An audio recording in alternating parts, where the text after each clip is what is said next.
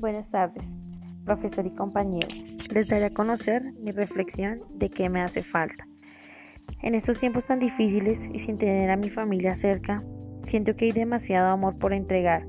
Me hacen falta sus abrazos, sus besos, sus miradas. En este tiempo me he dado cuenta que tengo que expresar todo lo que siento en el momento adecuado, no esperar un después. No sabemos si este llegue. ¿Qué necesito? Que Dios me dé la oportunidad de cambiar muchas cosas, de disfrutar cada segundo con mi familia. ¿Y qué siento en este momento? Siento un dolor inmenso que causa la soledad, pero también una fe intacta a Dios, confiando en que Él me dará una segunda oportunidad para demostrar todo lo que siento.